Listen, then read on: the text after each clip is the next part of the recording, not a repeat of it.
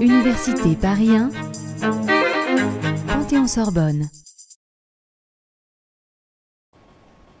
Alors je vous remercie pour votre attention. Effectivement, il est euh, un petit peu tard, mais je vais essayer d'être assez bref, ce qui n'est pas forcément évident pour un historien.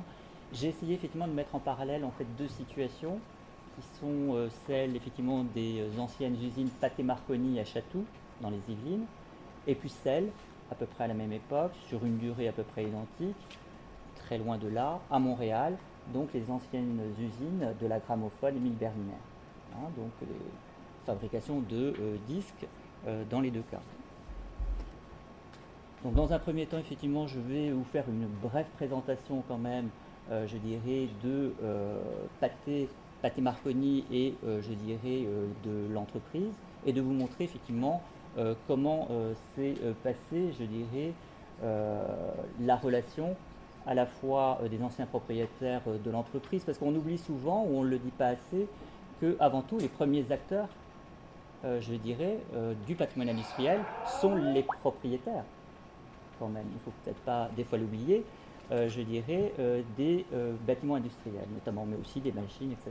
Donc c'est aussi quelque chose de très important. Et tout à l'heure, on parlait, je dirais, de l'Allemagne. Il est évident que dans les pays anglo-saxons, la sensibilité aussi du patronat par rapport, je dirais, à la machine-outil ou par rapport aussi au, bâti est plus importante que dans les pays latins. Alors effectivement, c'est peut-être la relation aussi au travail euh, qui est perçu différemment dans les pays euh, protestants que dans les pays catholiques. On y revenait tout à l'heure, il y a sans doute aussi d'autres sources d'explication. Alors, je vais vous présenter effectivement, mais très rapidement, un petit peu cette épopée pâtée des frères Pâté, puisqu'effectivement, dans le domaine, je dirais, de l'industrie du, disque, euh, les frères Pâté sont un peu, je dirais, à part puisque ni l'un ni l'autre, et surtout Charles Pathé, qui va porter, je dirais, cette entreprise, eh bien, n'est un scientifique euh, ou n'est un chercheur, ou tout du moins n'a déposé les brevets. Hein. C'est euh, un autodidacte, et c'est quelqu'un qui, effectivement, va euh, créer son entreprise dans un secteur de pointe à un moment donné. Contrairement, effectivement, à ses principaux, je dirais, rivaux internationaux, que sont Émile Berliner, qui lui, effectivement, est un scientifique, déposera euh, des brevets euh, essentiels euh, pour le domaine du son enregistré, mais aussi Edison, bien entendu, l'inventeur, je dirais, multiforme, mais notamment aussi, même s'il va quitter ce secteur dès les, années, dès les années 20, mais aussi effectivement sur les questions liées au phonographe. Alors ici, effectivement, bon, une petite présentation donc, de mes deux études de cas rapides. Vous avez effectivement à gauche les usines Émile Berliner à Montréal, et puis à droite les usines Pathé Marconi à Château, en euh, donc une photo du service de l'inventaire hein, de 1994, euh, donc 4 ans après la fermeture des usines.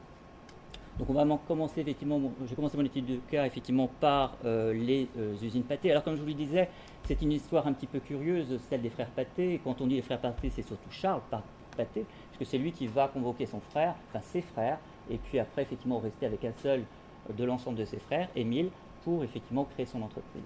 Alors Charles Pathé, c'est un autodidacte, ses parents sont bouchers en région parisienne, euh, et puis traiteur, et puis lui se dit voilà, on est dans une période de, d'effervescence euh, technique, industrielle, de la révolution industrielle, il y a de l'argent à faire, euh, je pars en Argentine, à l'époque, hein, n'oublions pas, qui est le pays, l'un des pays le plus riches du monde.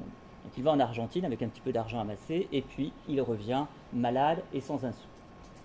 Quelques jours après, quelques semaines après, un des employés de, maison de ses parents lui dit Écoute, il y a une chose extraordinaire à la foire de Vincennes. Ah bon, oui, il y a une boîte et puis on entend des sons. Donc il y va. Et puis lui, effectivement, va euh, voir le forain, va écouter effectivement cette boîte enregistreuse ou enregistrée, cette machine parlante, comme on disait à l'époque. Mais surtout, il va ressortir et va prendre un petit carnet, puis il va noter le nombre de personnes euh, qui passent voir le forain et euh, surtout combien ça peut rapporter à l'heure, à la journée.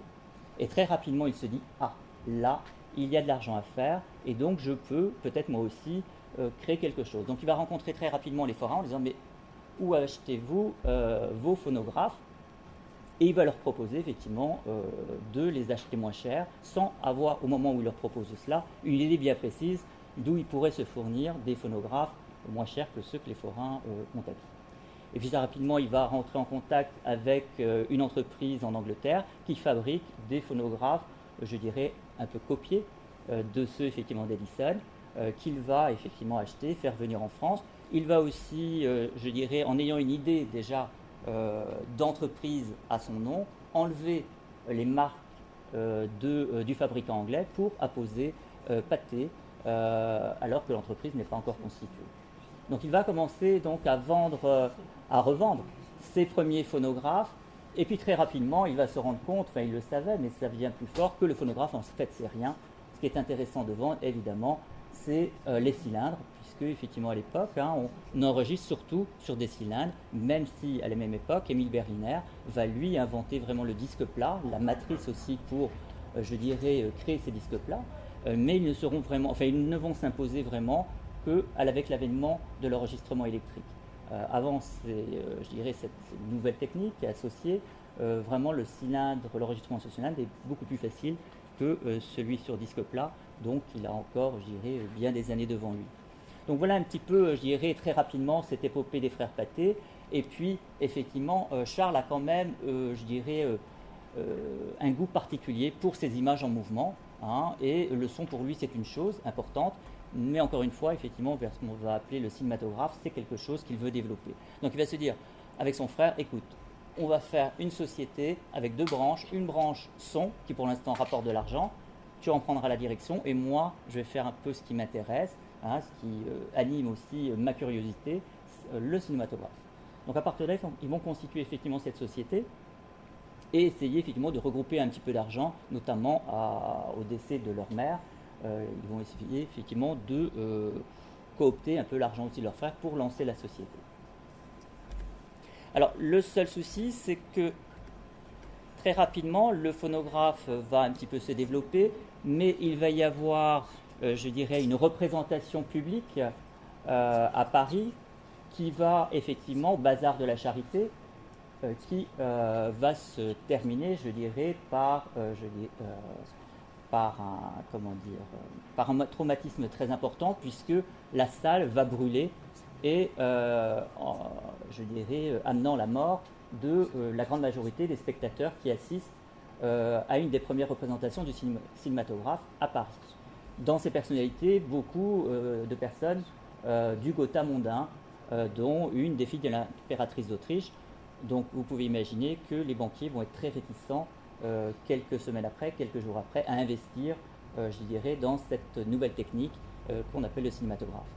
À partir de là, Charles Pathé va essayer effectivement de se retourner vers des financeurs, et c'est un petit peu par hasard qu'il va, je reste se mettre en contact avec quelqu'un qui vient lui acheter euh, des films pellicules, euh, Claude Grivolas, qui est à la fois un industriel, mais qui, connaît le monde de l'industrie, mais qui est aussi euh, un chercheur qui a déposé beaucoup de brevets, notamment c'est lui qui a inventé l'ampoule à baïonnette, et c'est lui qui notamment a électrifié la ville de Cannes, donc c'est quelqu'un de, très présent. En rencontrant effectivement Charles et Émile, eh bien il décide en leur disant voilà, je peux vous mettre en relation avec des financiers de Saint-Étienne qui, eux, sont prêts à investir dans ces nouvelles techniques. Euh, maintenant, vous deviendrez directeur, vous, allez obtenir effectivement tant d'argent, mais la société ne vous appartient plus. On gardera le nom parce que vous avez déjà une petite clientèle, mais les véritables décideurs, c'est nous et non plus euh, Donc, vous voyez un petit mot euh, que met effectivement Charles Paté dans ses souvenirs, ce fut le plus beau jour de ma vie. L'entreprise, je dirais, la Compagnie Générale des Phonographes, est donc lancée dès 1897. Je passe un petit peu rapidement. Euh, là, on a une représentation de l'usine de cette époque-là. Effectivement, on va avoir tout doucement une opposition hein, avec, euh, je dirais, la direction qui, elle, détient, je dirais, la finance de la société, et puis euh, ceux qui ont lancé la société, et en, particulier Charles Pathé. La Compagnie Générale des Phonographes, donc de 1900-1905, la grande époque du cylindre. Je passe rapidement. On va passer ensuite de 1905 à 1918, donc à l'époque du disque. Il faut savoir, puisqu'on arrive à l'électrification, euh, il faut savoir que quand même la société euh, Pathé, à la veille de la Première Guerre mondiale, est, euh, je dirais, une, enfin, la première société de production de disques en Europe est une des premières dans le monde. Elle est présente partout sur tous les continents, notamment en Asie. Il faut savoir qu'on est en époque aussi où on veut garder la mémoire et les services de l'État ont le souci de garder en mémoire notamment euh, la mémoire des populations qui sont en disparition, notamment des tribus en Afrique, euh, des sociétés euh, en Asie, etc., qui sont elles aussi, je dirais, en difficulté. Donc on va effectivement envoyer, je dirais, des techniciens pour enregistrer ces, façons de vivre, ces façons, je dirais, coutumières d'être dans ces endroits. Là, vous avez une représentation de l'usine en 1905, donc on voit un petit peu euh, l'étendue euh, et l'importance, encore une fois, euh, de cette usine. Alors ici, on rentre un petit peu à l'intérieur très rapidement, l'atelier de fabrication. Ici, vous avez effectivement les entrepôts des cylindres. Et puis ici, une des sorties de l'usine. Alors, très rapidement sur l'idée d'entreprise, donc une entreprise très puissante, mais qui effectivement euh, se refuse. Euh, Émile Paté, qui en est le directeur, a euh, effectivement une lecture qui est une lecture effectivement qui se fait avec comment une, tête à aiguille et qui refuse de passer au saphir. Cette différence technique, alors que tous les concurrents sont passés au saphir, va effectivement lui coûter cher puisque la concurrence va vendre des disques qui sont effectivement, euh, qui peuvent être lus sur toutes les autres marques euh, de phonographes, ce qui ne sera pas le cas euh, des, des, phonographes pâtés. et puis, Émile pense à une chose, c'est qu'il a tout un tas de cylindres et qu'il ne désire pas, je dirais, les faire réenregistrer, je d'une autre manière pour qu'ils soient, je dirais, qu'ils puissent après être enregistrés sur les disques. Donc tout ça fait que cette entreprise très puissante en 1914 devient très fragile après la, Première Guerre mondiale et puis pendant cette époque de la Première Guerre mondiale, les sociétés américaines, et notamment Emile Berliner, qui est, euh, je dirais, aux États-Unis, à Washington et à Philadelphie, eh bien, ont pris toute leur importance, se sont développés euh, d'une façon, je dirais, puissante, puisque avant la Première Guerre mondiale, ils importaient des disques d'Angleterre et d'Europe en général, et puis à la Seconde Guerre mondiale, après la Première Guerre mondiale, excusez-moi, eh bien, on va voir un petit peu l'inverse, c'est-à-dire qu'eux-mêmes vont, je dirais, développer leurs activités, développer notamment leurs propres enregistrements.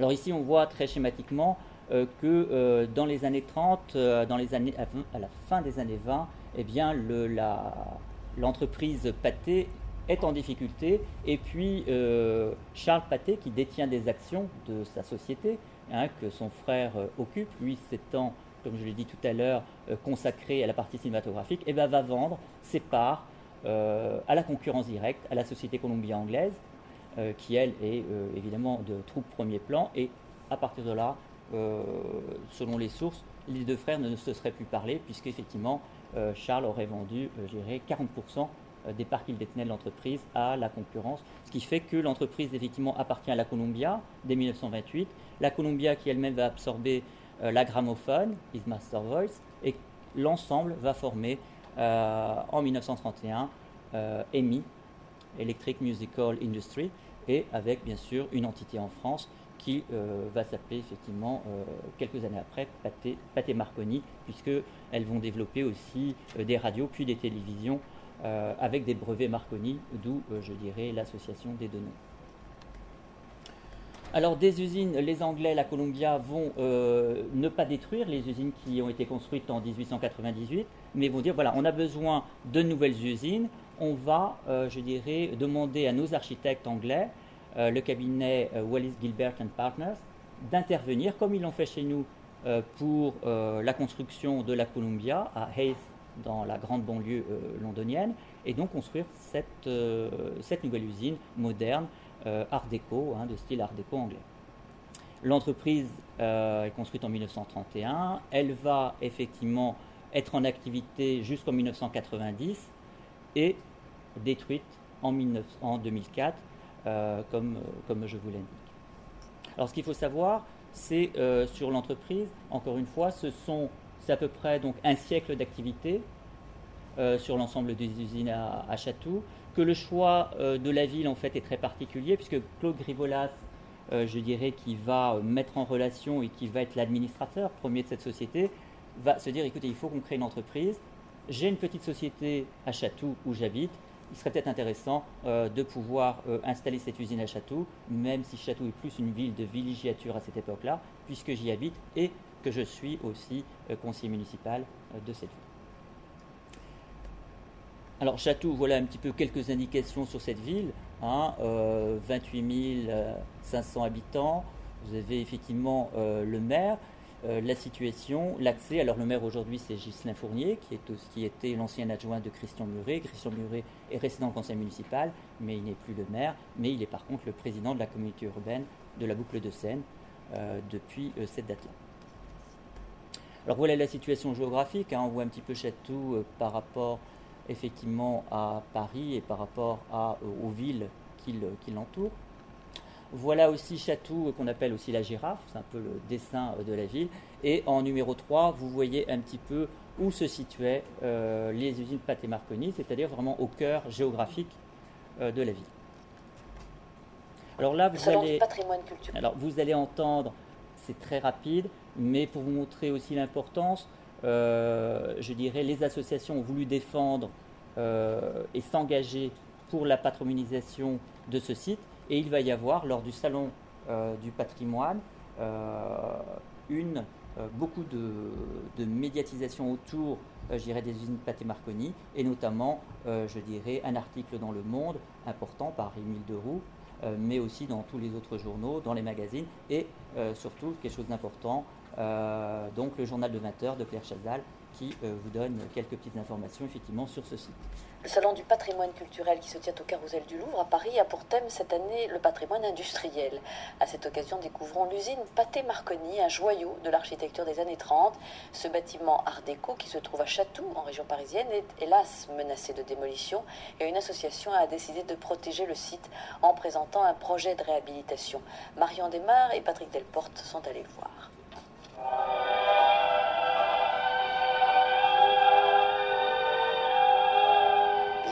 De la ville de Charles Chaplin. L'air célèbre a été gravé sur un disque sorti tout droit de l'usine Émile Pathé à Château. Symbole de l'industrie phonographique en France, l'édifice a été construit entre 1929 et 1931 par des architectes anglais.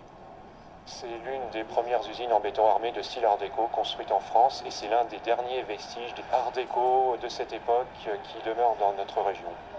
Ici furent fabriqués les premiers cylindres, les premiers disques, TSF et télévision. Ici furent produits les plus grands artistes de la musique classique, du jazz et de la chanson. De Joséphine Baker, Maurice Chevalier, Charles Trenet, Edith Piaf, et puis après la guerre, Maria Callas, qui était produite en exclusivité pour la voix de son maître à Château. À son apogée dans les années 50, le site employa jusqu'à 3000 personnes. Mais fermé en 92, il est aujourd'hui menacé de démolition. Un promoteur veut y construire bureaux et logements. Un sacrilège pour l'association Château Notre Ville qui défend l'idée d'un musée des industries musicales et cinématographiques. Euh, les générations qui vivent euh, avec euh, le, MP3, avec les baladeurs, doivent savoir qu'à l'origine de tout ça, il y avait l'industrie pâtée qui a, qui a fait rentrer la musique dans les foyers de tous les Français et d'une bonne partie du monde. Il y a urgence. L'enquête publique commence le 14 novembre. voilà un petit peu, euh, je dirais, euh, un des soutiens effectivement importants de la, lutte avec euh, le soutien des médias. Il faut savoir effectivement l'association, là je vous montre un petit peu un tract qui a été distribué dans toute la ville et aussi des, donc des pétitions, des appels à soutien pour effectivement soutenir ce projet de réhabilitation des bâtiments. Alors là, effectivement, je ne vais pas vous le lire, mais euh, encore une fois, c'est un article du 26 euh, octobre 2002 d'Émile Deroux, qui est un, homme qui malheureusement est... Euh, comment? Emmanuel Oui, Emmanuel Deroux, excuse-moi. Et qui effectivement est quelqu'un qui était très important dans ce domaine-là, parce qu'il a effectivement défendu ô combien le patrimoine sous toutes ses formes, et notamment le patrimoine industriel dans le journal Le Monde. Donc là, il avait vraiment écrit un très bel article pour aussi défendre cette idée de patrimonialisation. On a aussi évidemment tout un tas, beaucoup d'artistes ont enregistré euh, à Boulogne, mais je dirais leur, euh, leur disque était euh, pressé à Château, sont venus aussi soutenir, je dirais,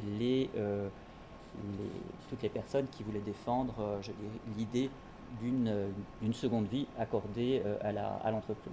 Alors dans ces gens-là, effectivement, vous avez à la fois des chanteurs, mais à la fois aussi des gens qui ont créé eux-mêmes, comme Barclay, leur propre société, mais qui ont été aidés par Pathé Marconi pour lancer leur, leur propre label.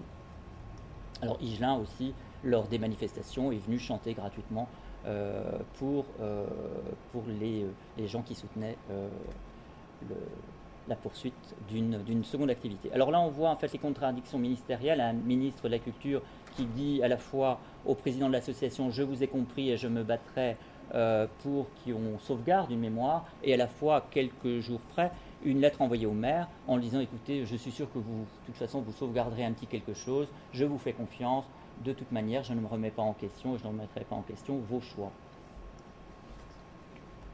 Alors là, donc, euh, après effectivement une lutte un peu acharnée politique, euh, la mairie donc, va décider euh, effectivement d'araser cette usine et donc effectivement de confirmer une, le, PLU qui avait été proposé et la ZAC, Pathé Marconi, qui avait été elle aussi présentée avec autour de cela, euh, je dirais, un promoteur qui, euh, je dirais, a dessiné les plans euh, de, à la fois de bureaux, de logements pour la ville.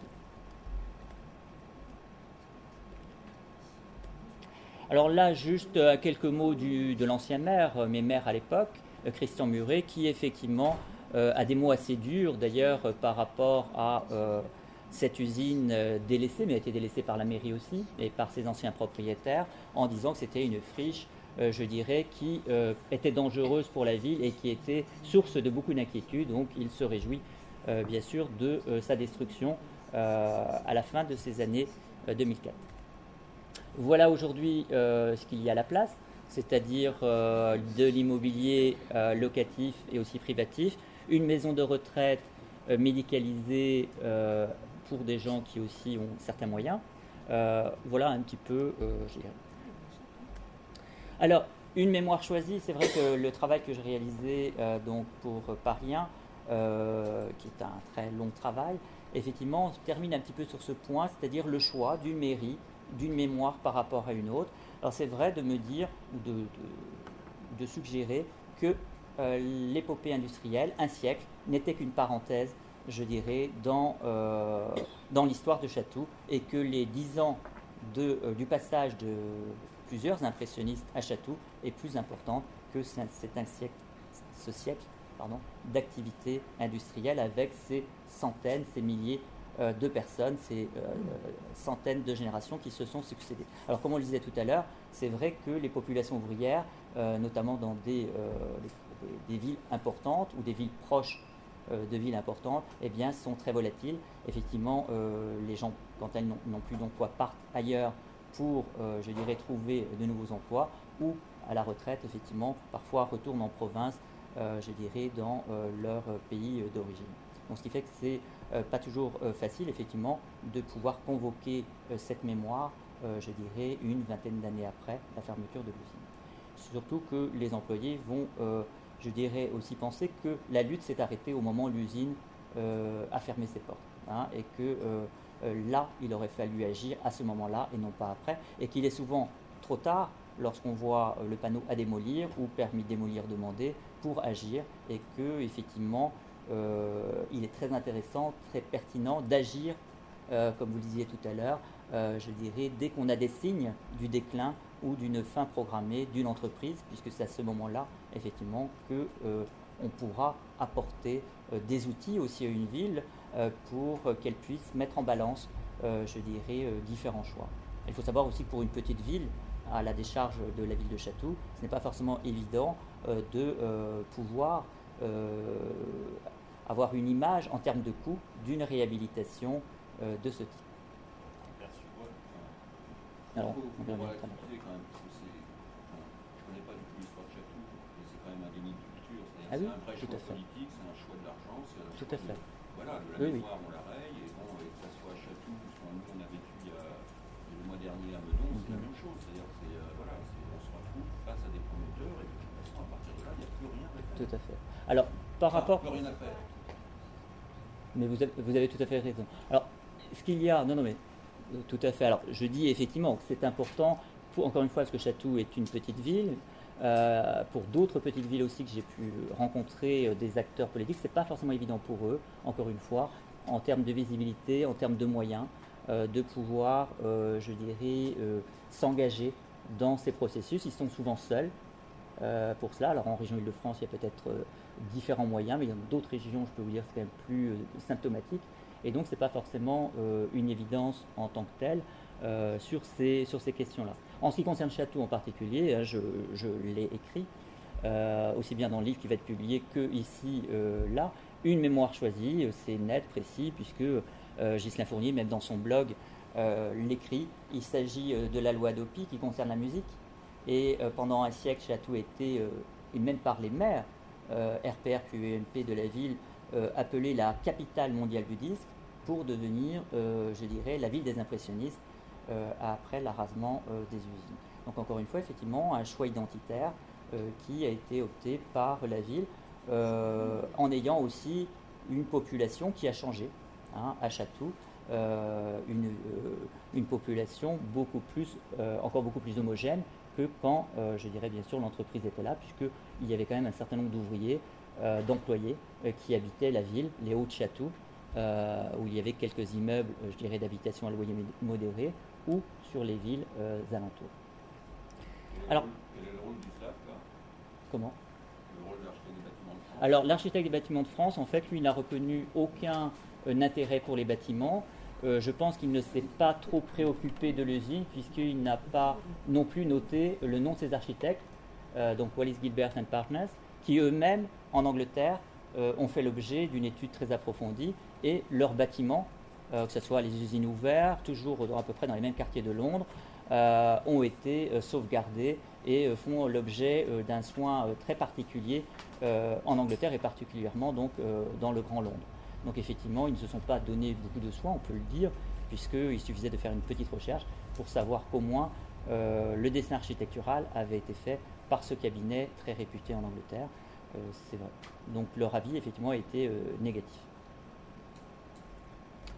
On va passer maintenant très rapidement euh, aux usines d'Émile Berliner euh, donc à Montréal. Émile Berliner, encore une fois, il faut retenir euh, cet homme, il est né en Allemagne, mais il va développer effectivement ses, ses, compétences en Angleterre tout d'abord, et puis aux États-Unis. il faut voir qu'en 1876, il est à Philadelphie, à l'exposition du centenaire de la Révolution américaine, et il découvre une invention, c'est vrai, celle de Bell du téléphone. Et euh, Bell a un problème à ce moment-là, son téléphone a quelques petits soucis au niveau de la transmission. Et les travaux euh, d'Émile Berliner euh, vont être, dans un premier temps, de déposer un brevet pour créer un transmetteur beaucoup plus fiable. Ce qu'il va réaliser et, avec cela, gagner pas mal d'argent. Cet argent, il va le réinvestir pour créer son entreprise de phonographe que lui-même va nommer différemment, euh, puisqu'encore une fois, ce sont des disques, plats, euh, donc il va les appeler les gramophones. Donc il va constituer son entreprise. Son entreprise va devenir une des plus importantes au monde. Le seul souci d'Emile Berliner, c'est qu'il va créer des labels, il va s'associer avec euh, des financiers américains qui, petit à petit, d'ailleurs assez rapidement, vont, je dirais, intenter des procès contre lui pour le retirer, je dirais, un peu de la course et faire qu'eux-mêmes puissent, je dirais, gérer ses labels sans euh, sans que lui-même soit associé, euh, je dirais, à ses propres sociétés qu'il avait pourtant lancées. Donc à partir de là, lui-même va partir au Canada. Euh, Canada à l'époque et surtout Montréal est relié par la ligne de chemin de fer avec Philadelphie, donc c'est pas très loin. Il va pouvoir, je dirais, avec les brevets qu'il a, créer sa propre entreprise. Et donc je viens à cette entreprise-là, c'est-à-dire les usines Berliner Gramophone à Montréal, qui après différentes fusions vont s'appeler la RCA Victor, qui sont situés effectivement euh, dans euh, le quartier euh, sud-ouest de Montréal, le quartier plus précisément de Saint-Henri. Alors les photos que vous voyez au-dessus, bien sûr, celles, sont celles de 1908 qui représentent l'usine, et puis celles du bas sont celles d'aujourd'hui de l'usine, je dirais réhabilitée, mais de l'usine qui n'a pas été, je dirais, tellement défigurée, puisque lorsque l'usine a fermé ses portes dans les années 70, eh bien, on s'est servi j'irai de ces espaces pour accueillir des entreprises.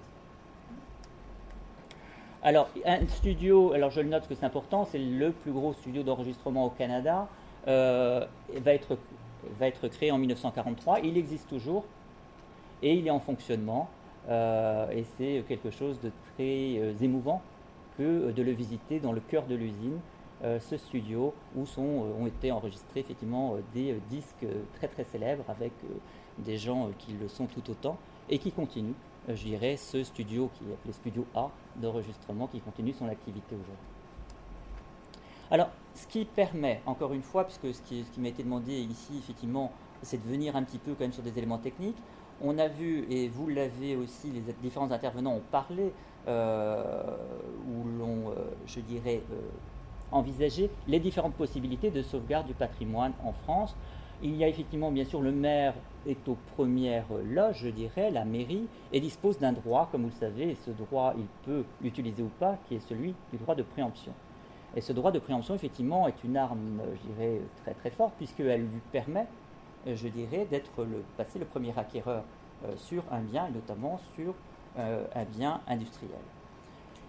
À Chatou, il n'y aura pas eu de droit de préemption euh, fait, et qui plus est, la mairie va même créer une ZAC pour aider les promoteurs à créer, euh, je dirais, euh, leur projet en contrepartie effectivement d'un échange qui sera la création d'une maternelle et d'une petite salle des associations. Ici, à Montréal, au Canada, alors on est au Canada, encore une fois, c'est un pays avec des provinces qui ont des pouvoirs particuliers, donc on va restreindre le champ, on passe au Québec, et au Québec, le Québec a donné là aussi des prérogatives très importantes aux villes, donc on, resserre encore un peu plus et on est à Montréal.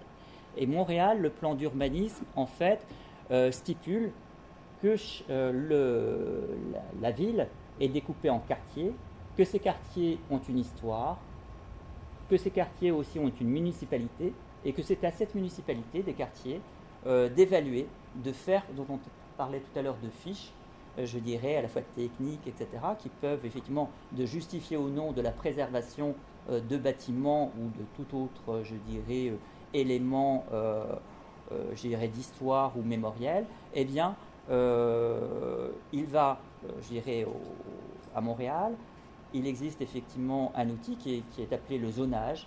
Hein. On va créer des zones, je dirais, identitaires dans toute la ville, mais notamment effectivement sur les quartiers qui eux-mêmes ont leur propre municipalité. Alors comment ça se passe bah, Comme ici, comme vous voyez un petit peu sur euh, cette représentation, on va créer des secteurs. Et sur ces secteurs-là, on va dire, voilà, vraiment, par exemple, le quartier Saint-Henri, où est située l'usine d'Émile Berliner, c'est le quartier industriel de Montréal, c'est le quartier ouvrier de Montréal. On ne peut pas, je dirais, euh, on ne peut pas l'enlever de la mémoire. Au contraire, il faut favoriser le maintien euh, de sa visibilité. Et ça, c'est une chose euh, importante puisque euh, le zonage ne permet pas, je dirais en tant que tel, euh, la pérennité, la survie des bâtiments, mais il oblige les promoteurs à tenir compte, je dirais, de certains, d'un encadrement assez précis qui fait que les promoteurs ne peuvent pas détruire comme ils le veulent ou ne peuvent pas réaménager comme ils le veulent. Donc s'ils, je dirais, s'engagent à racheter ce bien, les biens industriels notamment, eh bien, ils doivent effectivement rentrer, euh, je dirais, euh, euh, faire entrer leur projet en cohérence avec l'expertise du zonage des différents quartiers de Montréal. Et là, c'est ce qui s'est passé un petit peu pour cette usine qui, après avoir, je dirais, reçu différentes activités, a été rachetée par une personne qu'on verra tout à l'heure. Là, je montre un petit peu sur une photographie euh, différents, mais il y a énormément évidemment dans ce, secteur industriel de Saint-Henri, différents aménagements. Euh, effectivement, l'aménagement important, c'est le canal de la Chine qui avait été euh, délaissé puisque les bateaux, ne, vu la taille des bateaux, ils ne pouvaient plus utiliser ce canal, donc ils passaient par le Saint-Laurent. Aujourd'hui, il était réaménagé pour effectivement pour le domaine touristique, pour effectivement utiliser des bateaux de tourisme. On a effectivement ici euh, la filature de Merkens Cotton qui a été effectivement réhabilitée, mais j'aurais pu prendre tout un tas d'autres exemples. L'Imperial Tobacco, euh, donc aussi de euh, l'entreprise effectivement de, tabac qui a été aussi réhabilitée dans ce même quartier. Alors, lorsque ce, l'entité de l'usine a fermé ses portes, euh, et que dans les années, je dirais la fin des années 70, début des années 80, différentes entreprises, euh, notamment artisanales, artisanales, sont venues, je dirais, s'installer au cœur de l'usine, que le studio d'enregistrement a poursuivi son activité, eh bien, à la fin de ces années-là, la mairie euh, de quartier a décidé d'aider à la création, avec une association, d'un musée Émile Berliner, musée des ondes Émile Berliner, qui retrace l'histoire de l'usine, euh, et qui la croise bien sûr avec l'histoire euh, plus large encore, euh, je dirais, d'Émile Berliner. Donc, et ce musée est toujours bien sûr en activité au sein même de ces usines. Alors voilà, à un moment donné, cette usine effectivement avait une activité, elle était quand même un peu au ralenti, et puis un passionné du patrimoine, et notamment du patrimoine industriel, mais du patrimoine au sens large, Georges Coulombe au Canada et à Québec, acquiert l'édifice RCA, Hein, anciennement Berliner, pour 18 euh, millions euh, et demi de dollars. Et qu'est-ce qu'il en fait? Ben, Effectivement, il va le transformer tout en gardant la structure, son histoire. De toute façon, encore une fois, il est très encadré par euh, ses critères de zonage. Et il va en faire des lofts, mais aussi, je dirais, organiser l'activité économique au cœur de ces anciennes usines en louant effectivement ces espaces à différentes sociétés. Voilà un petit peu, euh, je dirais, euh, en étant un peu rapide, les deux exemples, à la fois sur euh, la question deux usines, une durée de,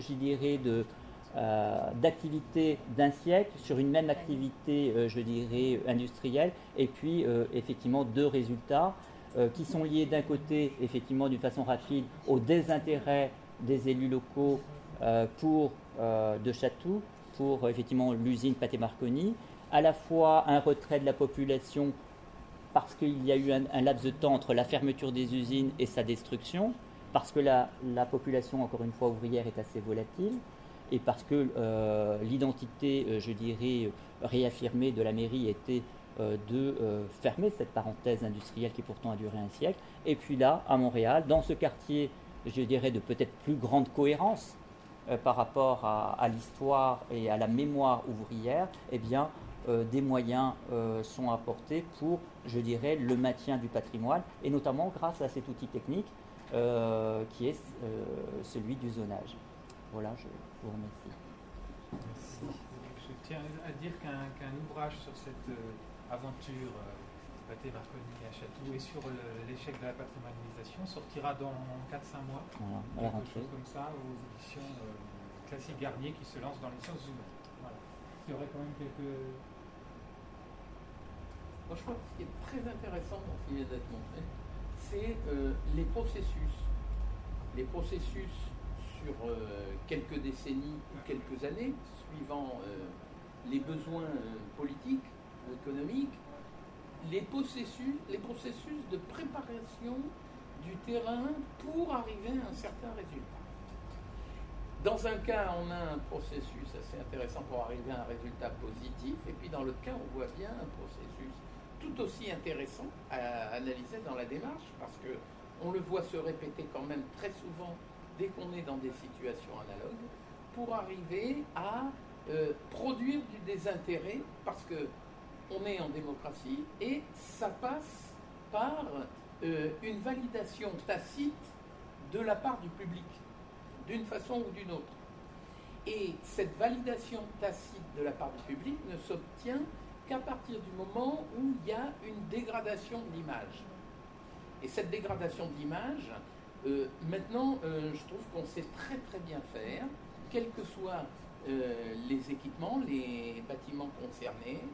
Et je pense que maintenant, il faut quand même qu'on s'en prémunisse un petit peu plus, qu'on soit dans la, dans la prévision et puis dans la prévention, parce que, euh, comme dit monsieur, quand euh, il y a le panneau permis de construire, le permis de démolir, bien évidemment, les carottes sont cuites, mais même euh, quelques années en amont, les choses déjà ont commencé à se dégrader. Mais cette dégradation, il y a une ingénierie de la dégradation extrêmement savante.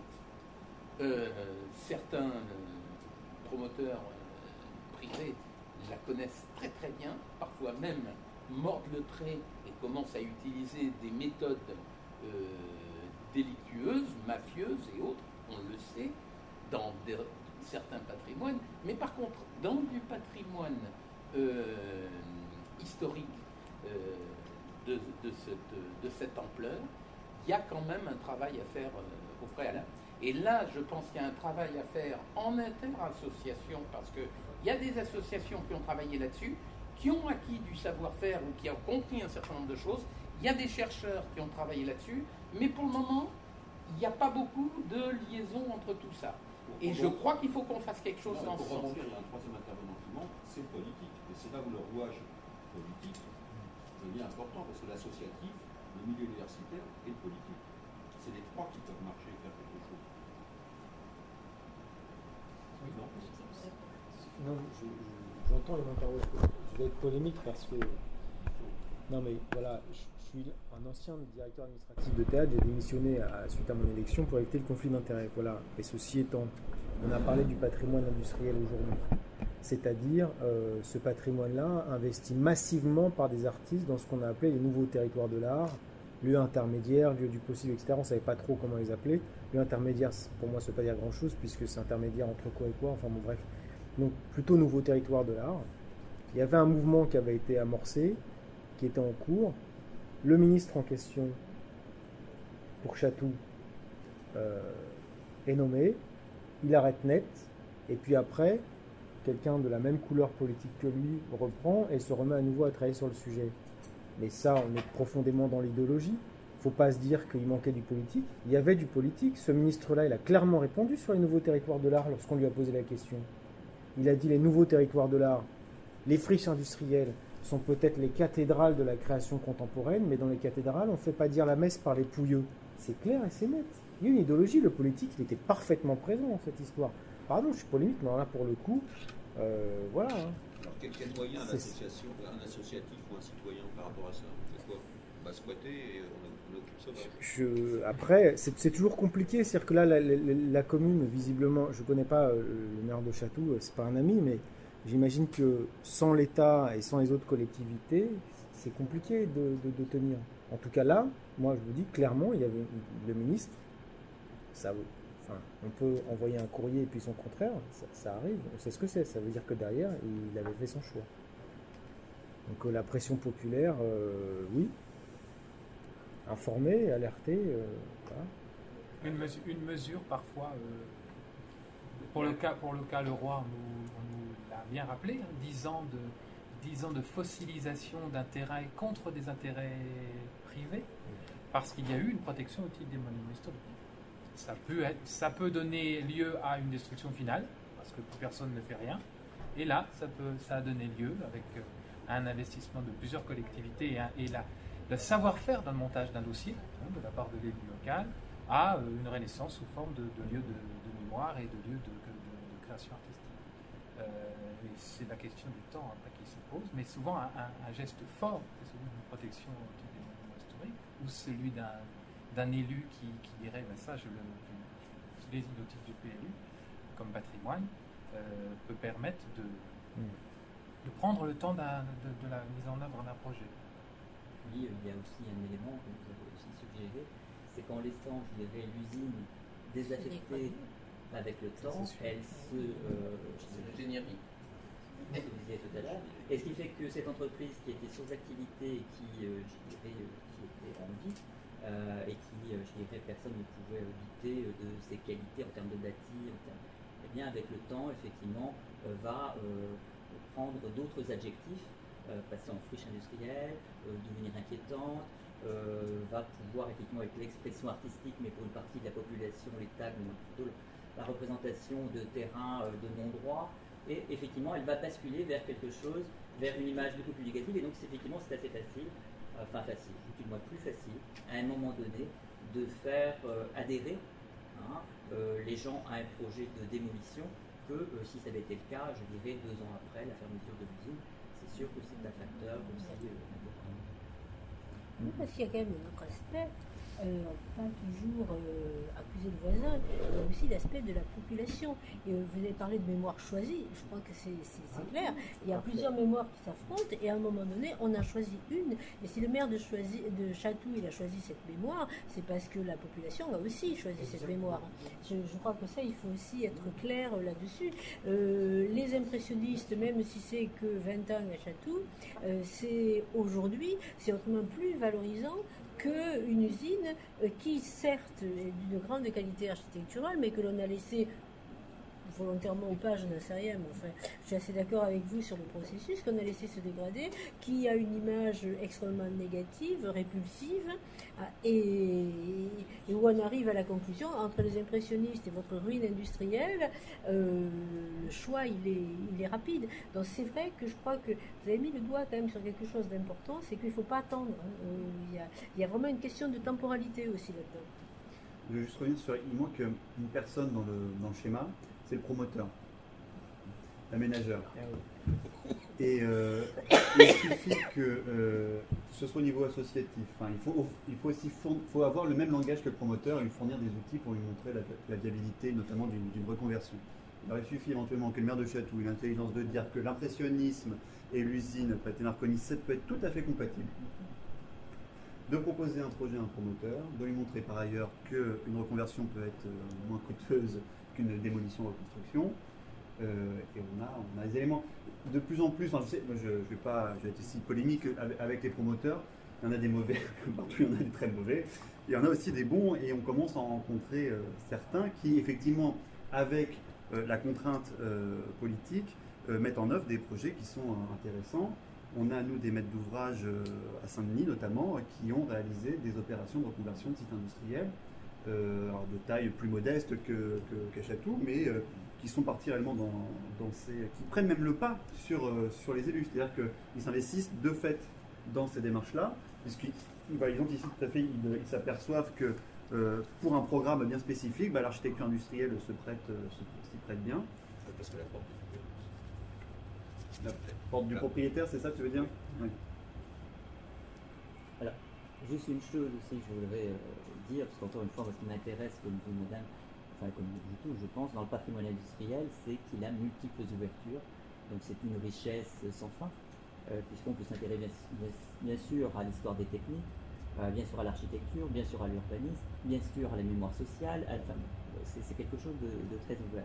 Et pour avoir, euh, je dirais, interrogé un certain nombre d'anciens employés des usines, soit des anciens directeurs ou des gens qui ont travaillé aux presses, notamment beaucoup de femmes, notamment la dernière que j'ai enregistrée, euh, qui a 97 ans, je la salue, euh, qui d'ailleurs, euh, c'est le paradoxe, n'est logée dans, à côté d'une maison, enfin, dans une maison de retraite qui est pas loin de l'usine où a travaillé son père, ses frères, sa sœur et ses deux maris, puisque le premier mari est décédé, elle s'est remariée ensuite avec un ancien collègue de son mari qui lui aussi travaillait à l'usine. et effectivement, elle me parlait beaucoup euh, de, euh, elle se souvenait de son père parler de l'usine et de la problématique de la relation avec euh, le voisinage. Château, ville de villégiature, ville où à l'époque vivaient peu de personnes, hein, à la fin du 19e siècle, c'était les résidences secondaires. Et puis tout d'un coup arrive une industrie, mais une industrie en plus, alors aujourd'hui on dira elle est positive, c'est artistique, c'est du disque, c'est, je dirais, c'est de la musique, mais à l'époque c'était surtout de la fumée, Hein, euh, c'est des matières plastiques, euh, c'est de la fumée, c'est du bruit avec les presses, avec euh, la sonnerie, l'alarme qui fonctionne toutes les heures et puis toutes les demi-heures et puis des fois le quart d'heure. Donc ce qui fait que les ouvriers qui n'habitent pas loin de oh attention, il faut que je prenne ma bicyclette et descende à l'usine, c'est bientôt l'heure, mais que tous les, tous les gens qui habitent à côté, notamment ceux des villas, profitent aussi, je dirais, de ces problèmes, je dirais, acoustiques. Alors on retrouve dans les archives, c'est très intéressant, tout un tas de procès de gens d'ailleurs euh, qui habitent Château depuis très longtemps contre l'usine, mais il s'avère que l'usine évidemment a des appuis au départ politiques, comme je l'ai dit avec le Crivolas, et puis elle va très rapidement rapporter de l'argent. Donc il va y avoir ce rapport assez complexe. À la fois, on va être obligé de faire venir une population dont on n'a pas envie trop de, voir ici, donc on va les mettre un peu en haut, et d'ailleurs les gens vont dire nous, nous sommes sur les hauts de château, et il y a les gens le bas de château, ceux des villas. Et puis, euh, donc c'est un petit peu difficile. Euh, l'industrie elle-même, c'est pas une industrie indolore euh, et inodore, mais à la fois, voilà, elle permet le développement de la ville et la ville, pendant toute cette période où l'usine va rapporter beaucoup d'argent à la ville, elle va effectivement, je dirais, promouvoir l'idée qui est juste d'ailleurs, qui est la capitale, château capitale du 10, et puis à la fin, je dirais, de cette de cette activité, eh bien, effectivement, se rendre compte que, euh, d'une part, l'histoire de l'usine, eh bien, n'est pas forcément aussi importante à défendre pour elle, puisque, je dirais, euh, ce qu'elle pouvait en, avoir d'un point de vue financier pour financer différents projets de n'est plus là, et à la fois, ses ouvriers ou ses employés représentent une petite minorité de la ville en termes d'habitants et donc de votants, et que ce n'est pas encore une fois représentatif de l'histoire du château et donc on ferme euh, cette parenthèse. Et ça aussi c'est très, euh, très intéressant d'un point de vue sociologique à, euh, étudier. merci à tous pour ces, très beaux échanges, c'est la densité du débat. Merci encore. Et donc, je vous invite tous à bien regarder vos mails dans, pour dans 2-3 semaines. Si vous voulez nous rejoindre à, Saint-Fargeau-Ponthierry, vous aurez le lieu de rendez-vous et le programme des festivités. Voilà, le 1er juillet.